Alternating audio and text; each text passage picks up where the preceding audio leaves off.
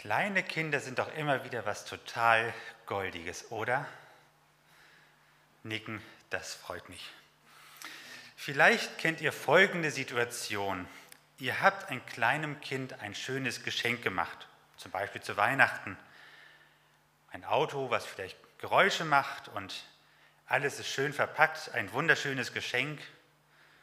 Und nun macht sich das Kind an die Arbeit, packt voller Freude dieses Geschenk aus Vielleicht hilft noch Mama und Papa mit, das Geschenkband zu entfernen und das Auto aus dieser Geschenkschachtel halt herauszuholen. Die Eltern sind begeistert, ihr seid begeistert und das Kind auch. Allerdings von der bunten Schachtel. Vergnügt spielt es nur mit der Pappverpackung herum, schmeißt es vielleicht in die Luft oder zeigt es seinem Teddy schmeißt Bauklötze rein und gibt es wieder aus. Was gibt es Schöneres als solch eine schöne Verpackung? Ich denke, solche Situationen habt ihr alle schon mal irgendwo miterlebt, oder? Zustimmendes Nicken, das beruhigt mich. Und dieses neue Auto mit den Geräuschen, uninteressant. Eigentlich ist ja dieses Auto die Hauptsache und die Verpackung nur die Nebensache. Aber das kleine Kind hat irgendwie noch nicht so begriffen, was das eigentliche Geschenk war. Und so wurde die Hauptsache zur Nebensache und die Nebensache zur Hauptsache. Wenn Hauptsache und Nebensache durcheinander geraten. Und sind wir Erwachsene nicht oftmals genau so wie ein kleines Kind? Kommt es nicht auch bei uns oft genug vor, dass die Hauptsache bei uns zu einer Nebensache wird und Nebensächlichkeiten für uns sich zu einer Hauptsache entwickeln? Wenn euch beispielsweise jemand fragen würde, was der Glaube an Gott für euch ganz persönlich bedeutet, was würdet ihr da als persönliche Hauptsache benennen? Natürlich könnte man da jetzt die richtige Antwort auswendig lernen. Aber ich denke, unser Gegenüber wird ganz schnell merken, ob unsere Antwort nur auswendig gelernt war oder ob wir wirklich aus tiefster Überzeugung die Antwort sagen. Denn wenn wir nur eine fromme Antwort geben, aber anschließend von etwas anderem total begeistert erzählen, dann wirkt das schon ein wenig verdächtig. Heute möchte ich mit euch einen Predigtext aus dem Lukasevangelium betrachten. Und auch hier werden Jünger beschrieben die auch die Haupt- und die Nebensachen miteinander vertauscht haben. Und so lese ich uns den Predigtext aus Lukas 10, die Verse 17 bis 20 und hier vorne werden sie auch zu sehen sein. Und dort heißt es, die 72 aber kamen zurück voll Freude und sprachen, Herr, auch die bösen Geister sind uns untertan in deinem Namen. Er sprach aber zu ihnen, ich sah den Satan vom Himmel fallen wie einen Blitz. Seht, ich habe euch Macht gegeben, zu treten auf Schlangen und Skorpione und Macht über alle Gewalt des Feindes, und nichts wird euch schaden. Doch darüber freut euch nicht, dass euch die Geister untertan sind. Freut euch aber, dass eure Namen im Himmel geschrieben sind. Soweit der Predigtext.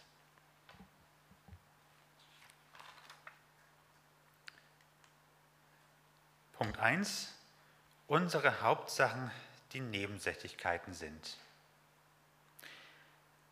Jesus hatte zu den bekannten zwölf Jüngern noch einmal 72 weitere ausgesendet gehabt. Nach manchen anderen Quellen steht halt nur 70 im Text drin, aber das macht jetzt hier keinen Unterschied, ob es jetzt 70 oder 72 waren. Immer zu zweit sollten sie durchs Land ziehen und das Evangelium verkündigen, ein spannender Auftrag, den die 72 dort bekommen hatten. Und die Aufgabenbeschreibung lesen wir auch am Anfang des zehnten Kapitels. Dort heißt es, ich sende euch wie Lämmer mitten unter die Wölfe. Weder Geld noch Tasche noch Schuhe sollt ihr mitnehmen, sondern allein auf den Herrn vertrauen. Sie sollen Gottes Frieden in die Häuser bringen. Sie sollen Krankheiten heilen Und sie sollen den Menschen sagen, das Reich Gottes ist nahe gekommen. Was diese 72 Jünger Jesu in dieser Zeit wohl alles erlebt haben, es wird mit Sicherheit eine unglaublich spannende Zeit für diese 72 gewesen sein. Sie haben dort hautnah Gottes Wirken miterlebt, wie Gott in dieser Welt große Dinge gehandelt hat. Sie haben also Gottes Erfahrung in geballter Form erlebt. Und das wird ihre Beziehung zu Gott unvergesslich geprägt haben.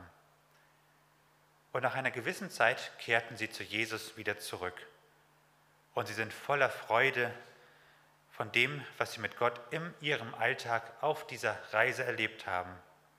Und diese Freude sprüht nur so Vorfreude dann aus ihnen heraus. So haben sie bestimmt erzählt, wie sie beispielsweise im Namen Jesu blinden Menschen gesagt haben, im Namen Jesu seid wieder sehend oder gelähmten Menschen steht auf. Und das sind Dinge, die sie dann auch erlebt haben. Und voller Freude und erfüllt von Staunen berichten sie sogar Jesus, in deinem Namen sind uns sogar die bösen Geister untertan.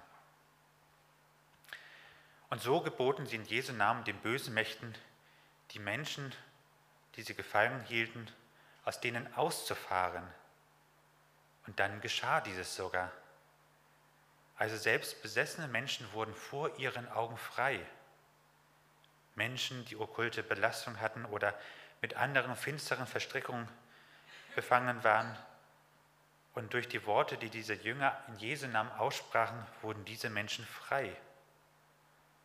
Und diese 72 Jünger waren beeindruckt von dem, was geschah. Es war einfach nur unglaublich. Und auch euch wünsche ich solche fantastischen und eindrücklichen Erfahrungen mit Gott. Denn auch wir haben ja von Gott solche Macht bekommen, in Jesu Namen solche Dinge auch ausführen zu können. Und das ist auch ein Glaube, der sich im Alltag auch auswirkt. Nicht nur so ein frommes Ja, ich glaube auch an Jesus und an Gott, sondern es ist ein Glaube, der sichtbare Früchte trägt. Und so berichten nun diese Jünger voller Freude und Begeisterung von dem, was sie mit Jesus erlebt haben. Und Jesus? Seine Antwort überrascht uns vielleicht. Auch Jesus hätte doch laut jubeln können über das, was hier geschehen war. Er hätte doch jubeln können, wir sind die Stärksten. Doch das ist aus Jesu Sicht offenbar nicht der große Grund zum, zum Feiern. Dass also das Böse offensichtlich völlig machtlos ist, darüber triumphiert Jesus an dieser Stelle gar nicht. Der Jubel hält sich bei Jesus irgendwie doch in einem überschaubaren Rahmen. Jesus sagt stattdessen, ich sah den Satan vom Himmel fallen wie einen Blitz. Seht, ich habe euch Macht gegeben, zu treten auf Schlangen und Skorpione und Macht über alle Gewalt des Feindes und nichts wird euch schaden. Doch darüber freut euch nicht, dass euch die Geister untertan sind. Also nun einmal ganz langsam. Was will Jesus hier eigentlich uns mitteilen? Warum sieht Jesus in diesen Dingen keinen Grund zur Freude?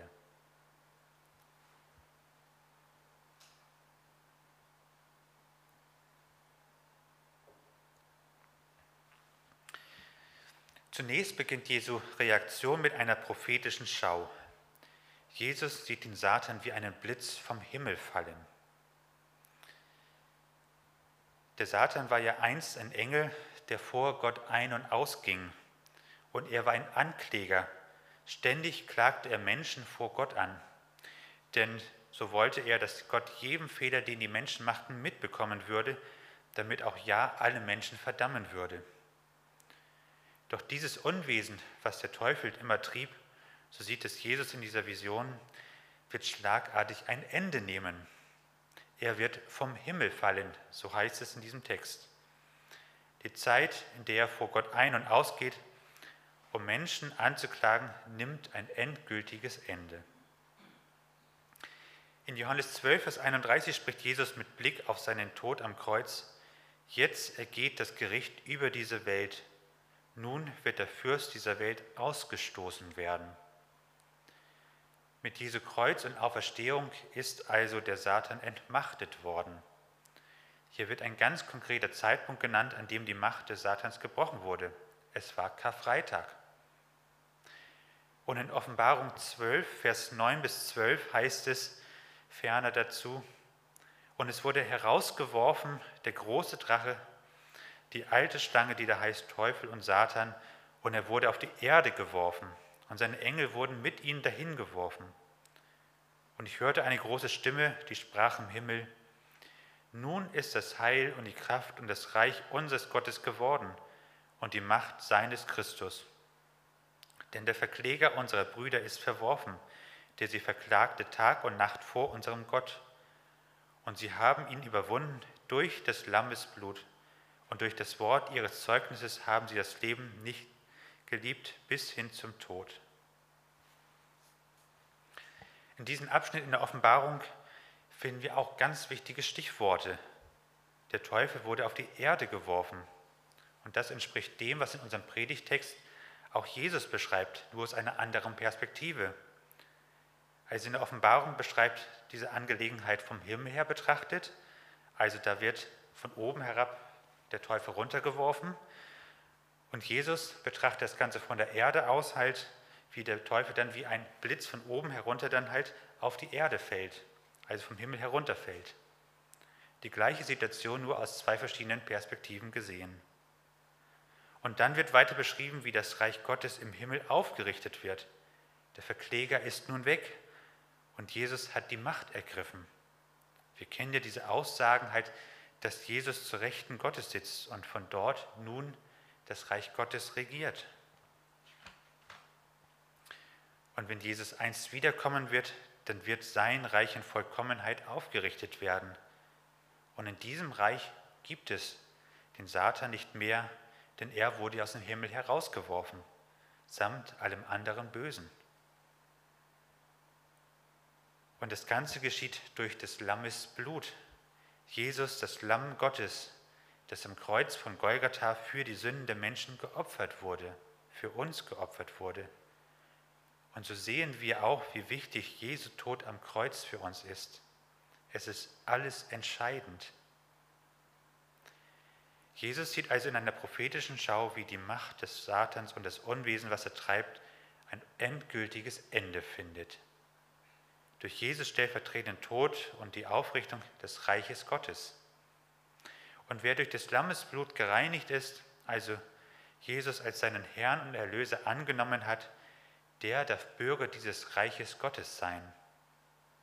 Dort, wo es keine finstere Mächte mehr gibt. Und darin sehen wir diese unglaublich große Tragweite von Jesu Kreuzigung. Dort ist unser Befreiungstag. Und die Beziehung zwischen Gott und Mensch wird an diesem Ort erneuert. Menschen werden durch Jesu Blut wieder Gottes Repräsentanten auf dieser Erde, Gottes Ebenbilder und Botschafter in dieser Welt.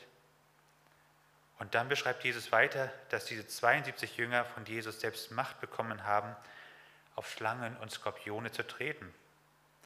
Und auch das sind jetzt keine zufällig hier ausgewählten Tiere, sondern es sind Tiere, die auch das Böse in dieser Welt symbolisieren.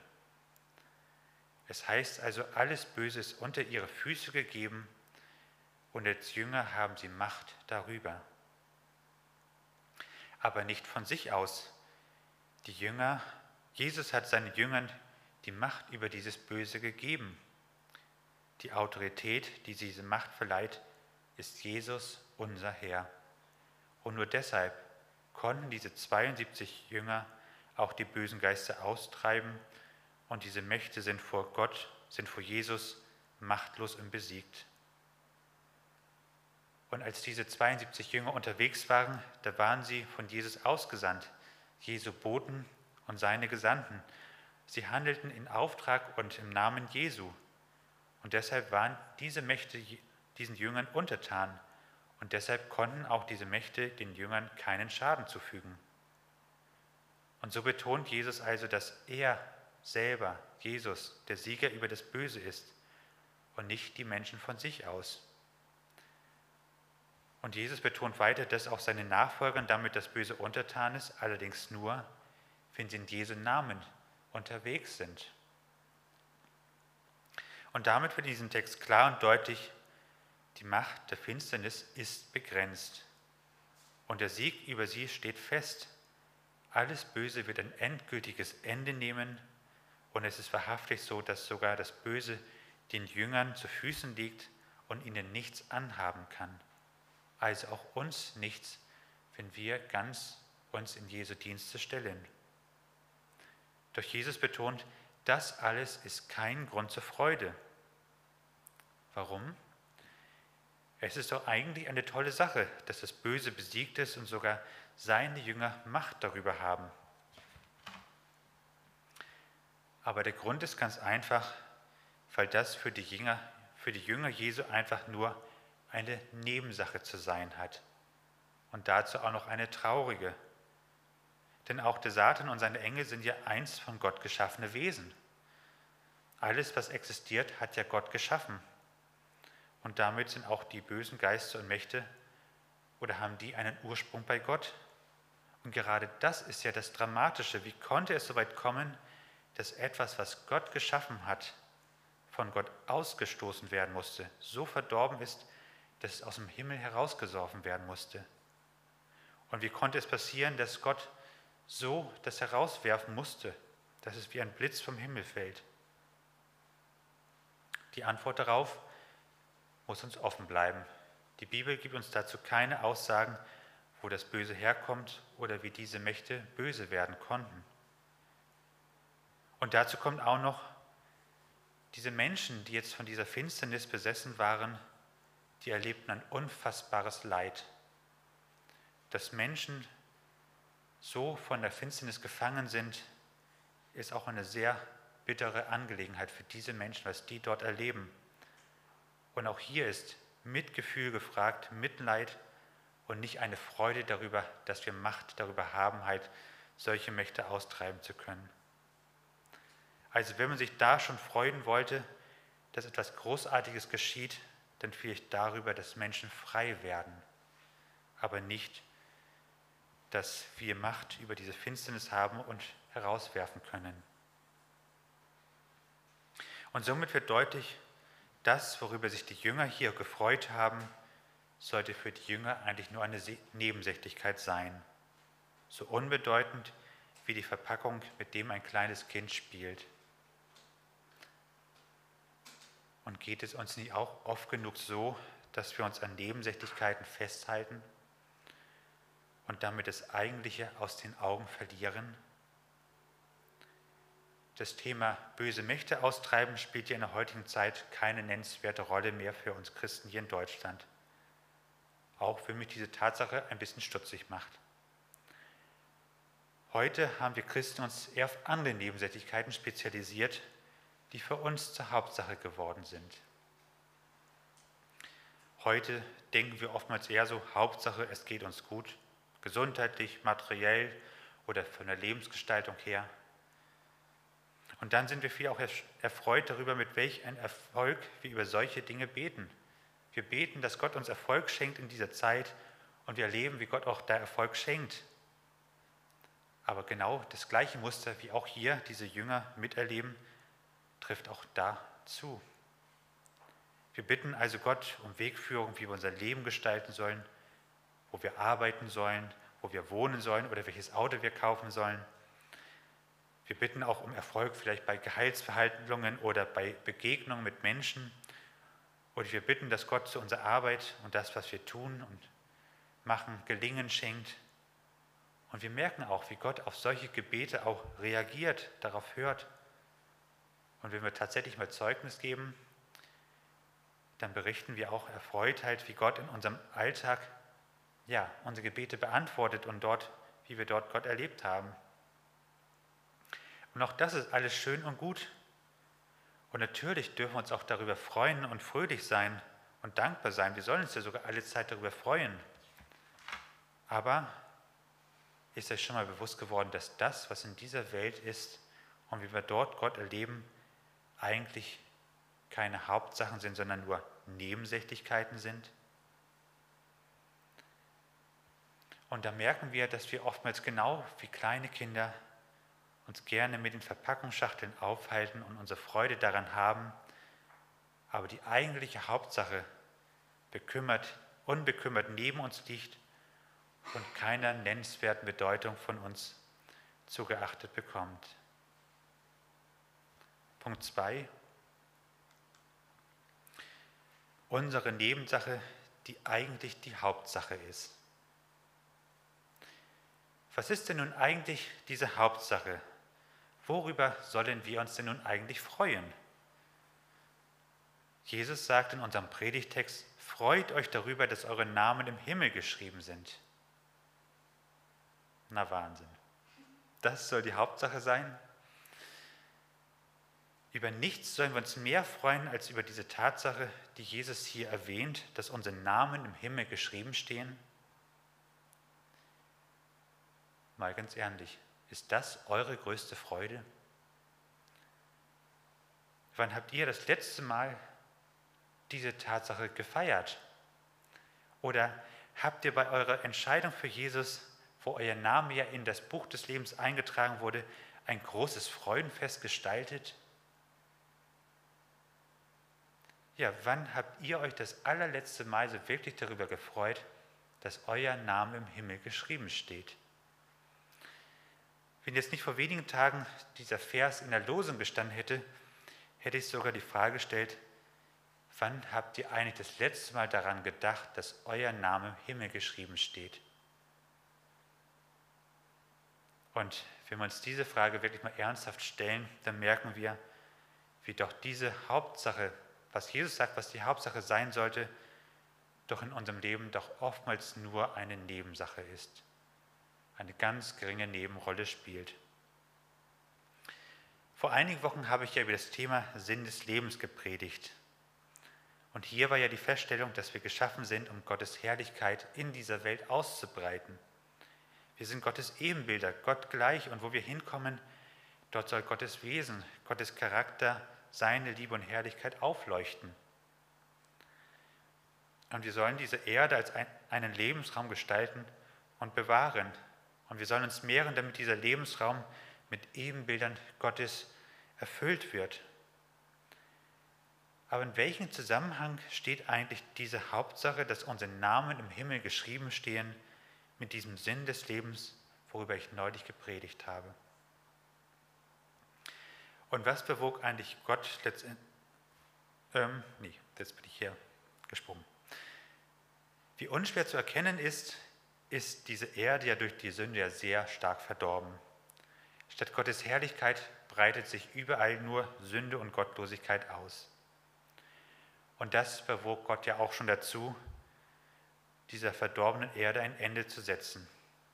Einst bei der Sinnflut bei Noah, da hat Gott das Ziel gehabt, ja auch das Böse halt auszurotten, zu vernichten. Aber es war nicht ausreichend gewesen. Das Böse breitete sich fortan wieder aus. Und somit hat Gott geplant, einen zweiten Anlauf zu nehmen. Und zwar einen neuen Himmel, eine neue Erde zu schaffen und diese jetzige Erde und jetzige Erde, nee, die jetzige Erde und jetzigen Himmel komplett zu vernichten. Also einen wirklich kompletten Neuanfang zu wagen. Und gerade diese prophetische Schau Jesu, dass der Satan wie ein Blitz vom Himmel gefallen ist, macht deutlich, dass auf dieser neuen Erde das Böse nicht mehr sein wird. Also ein Rückfall, wie es nach der Sintflut gab, ist damit ausgeschlossen. Und auch diese Menschen, die ja dort diese neue Erde bevölkern werden, sind die Menschen, die durch das Lammesblut das Böse überwunden haben. So die Formulierung, die wir in der Offenbarung gehört hatten.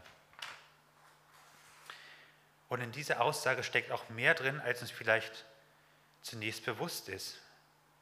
Des Lammes Blut, Jesus, das Opferlamm, das stellvertretend für unsere Sünde gestorben ist, stellvertretend also anstelle von uns und rechtlich gilt es für uns.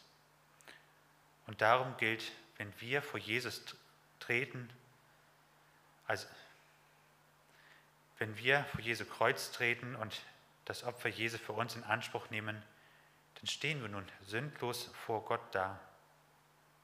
Das Opfer Jesu in Anspruch nehmen, das heißt ja ganz praktisch, Wir treten vor dieses Opferlamm Jesu, vor das Kreuz und bekennen und beichten dort unsere Schuld und Sünde. Wir werden sie dort komplett los. Und zusätzlich erkennen wir darüber hinaus auch die Bedingungen an, die dieses Opfer verlangt, um wirksam zu werden, nämlich Jesus unseren Herrn und Erlöser werden zu lassen. Also Jesus ist der, unser Herr, der uns den Weg weist, der uns sagt, wie wir leben sollen und dem wir treu und gehorsam nachfolgen. Denn wenn wir das nicht täten, wäre ja Jesus nicht unser Herr. Eine anspruchsvolle Aufgabe mit weitreichenden Folgen. Das Opfer Jesu, des Lammes Blut, bewirkt also eine grundlegende Lebensveränderung bei uns. Der alte Mensch ist gestorben, in der Taufe begraben, anschließend zu neuem Leben auferstanden. Und damit steht aus der Taufe bildlich ein ganz neuer Mensch, eine neue Kreatur auf. Und nach dieser Lebensübergabe an Jesu Kreuz ist der Mensch befreit von jeder Sünde. Und damit sind wir auch wieder in den Zustand zurückversetzt, wie die Menschen einst bei ihrer Schöpfung waren. Menschen, die Bilder Gottes sind, erfüllt vom Heiligen Geist. Und so können wir Menschen als Christen wieder als Gottes Ebenbilder in dieser Welt wandeln. Und so reinigt Gott sich Menschen, die diese neue Erde erfüllen dürfen. Menschen, die von neuem Gottes Herrlichkeit ausstrahlen und ausbreiten können. Und dort im Himmel können wir dann endlich in vollem Umfang das leben, wofür uns Gott erdacht hat und geschaffen hat.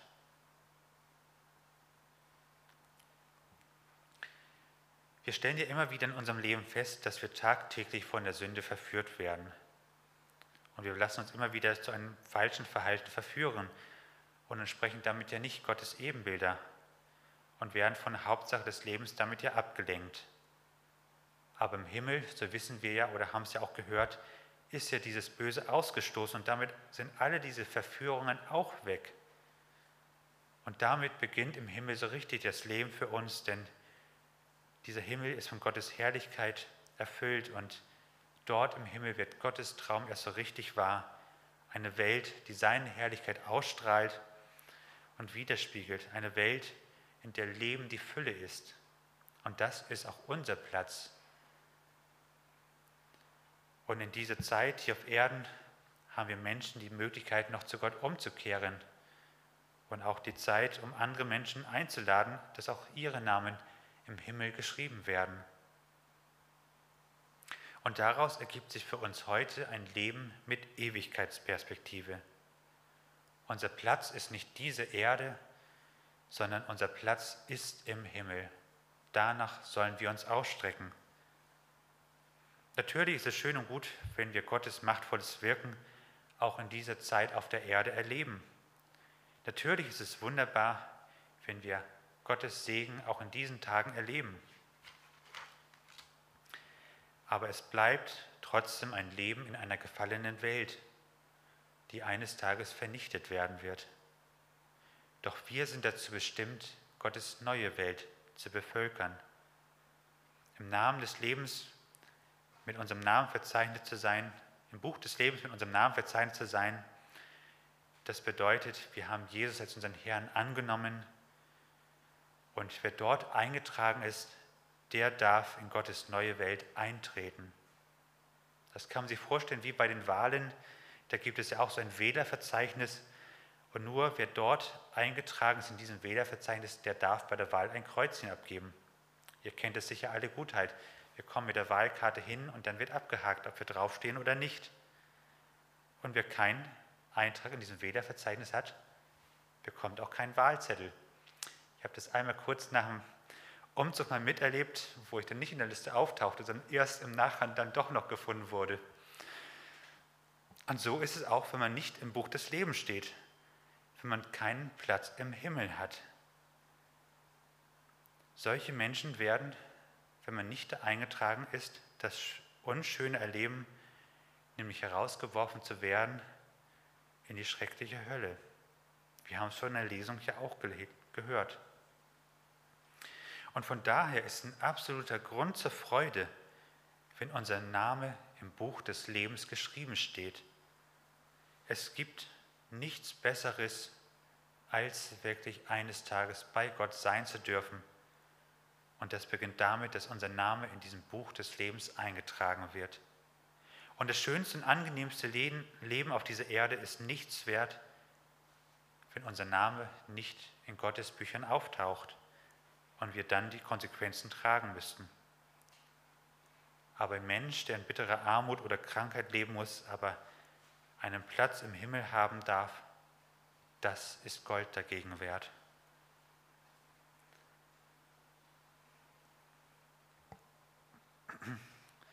Dass wir als Nachfolger Christi in dieser Zeit schon mit Gott großartige Dinge erleben, das ist und bleibt daher nur ein schönes Beiwerk, etwas, was eine Vorfreude, ein Vorgeschmack auf den Himmel ist. Aber es ist nicht die Hauptsache, die einst noch kommen wird. Und es ist wie so eine Schachtel eines Geschenkes, es ist ein nettes Beiwerk, oftmals auch mit viel Liebe gestaltet, aber es ist noch lange nicht dieses eigentliche Geschenk. Und so komme ich zu einem ganz kurzen, schließenden Punkt. Lebe mit Blick auf den Himmel. Wenn Haupt- und Nebensache durcheinander geraten, so hatte ich ja die Predigt überschrieben gehabt. Und wie wir gesehen haben, ist auch bei uns Christen das oftmals der Fall, dass Haupt- und Nebensächlichkeiten miteinander vertauscht werden. Für uns ist meist diese Haupt- eine Hauptsache, ein angenehmes Leben in dieser Welt zu führen. Und wir sind froh und dankbar für die Erlebnisse, die wir in dieser Zeit mit Gott haben dürfen. Aber unser Platz im Himmel, das ist für uns doch sehr oft eine Nebensächlichkeit. Ja, am Rande wissen wir irgendwo noch, ja, stimmt, eines Tages geht es im Himmel weiter. Aber es wirkt für uns irgendwie noch alles so, fein, so fern, so weit weg. Es hat irgendwie nicht viel mit unserem Alltag zu tun. Es wirkt irgendwie wie so ein netter Bonus, den man noch am Ende des Lebens obendrauf bekommt. Aber ich möchte mit dieser Predigt einladen, diese, diese unsere Nebensache wieder zur Hauptsache zu machen. Dass unser Name im Himmel geschrieben steht, das soll unser Leben prägen. Und wir sind eingeladen, unser Leben vom Ziel her zu denken und zu gestalten. Wir sind Bürger des Himmels und dort ist unsere Heimat und dort gehören wir hin. Und dort werden auch wir einst die Ewigkeit verbringen. Und wir sind dazu berufen, Gottes himmlisches Reich mit seiner Herrlichkeit zu füllen. Und dazu sind unsere Namen im Himmel im Buch des Lebens eingetragen. Und darum sollte dieser Platz in Gottes Herrlichkeit unser Leben in der Gegenwart schon bestimmen und prägen. Wodurch komme ich in den Himmel? Was gibt mir da Gesicherheit, Gewissheit? Was gibt mir Sicherheit, dass ich dort nicht herausfalle? Stichwort, was führt mich in Versuchung und könnte eine Gefahr für mich werden? Was hat bleibenden Wert für die Ewigkeit? Für welche guten Werke werde ich unvergänglichen Lohn empfangen? Was erwartet Gott von mir? Und was erfreut Gott, dem ich ja dort begegnen werde? Und gerade dann, wenn uns bewusst ist, dass es Himmel und Hölle gibt und dass sie auf dieser Welt entscheidet, wo wir und andere sein werden, dann wird dieses unser Leben nachhaltig prägen. Und gemeint ist jetzt nicht nur ein Plattes für Wahrheiten. Wenn wir unser Leben von der Ewigkeit her denken und gestalten, dann wird uns bewusst, wie wichtig es ist, Jesus als unseren Herrn und Erlöser angenommen zu haben und die Freude darüber, dass unser Name im Himmel geschrieben steht, wird sich mehren und wachsen. Und noch ein kleiner weiterer Punkt zum Nachdenken. Wir hörten ja, dass der Satan vom Himmel ausgestoßen wurde in die ewige Verdammnis und die Mächte dieser Welt liegen uns zu Füßen. Wollen wir uns wirklich von diesem Verlierer sagen lassen, was wir brauchen, um ein gelungenes Leben zu führen? Sind wir da nicht besser beraten, wenn wir dort in diesen Fragen uns den Weg von dem Sieger weisen lassen, also Jesus fragen, wie das Leben gelingt, wie unser Leben eine Erfüllung bekommt? Von da wünsche ich euch einen ganz neuen Blick auf das, was es bedeutet, dass unsere Namen im Himmel geschrieben stehen. Und ich wünsche euch, dass es euch zu einer großen Freude wird oder diese Freude neu auflebt und euer Leben nachhaltig prägt.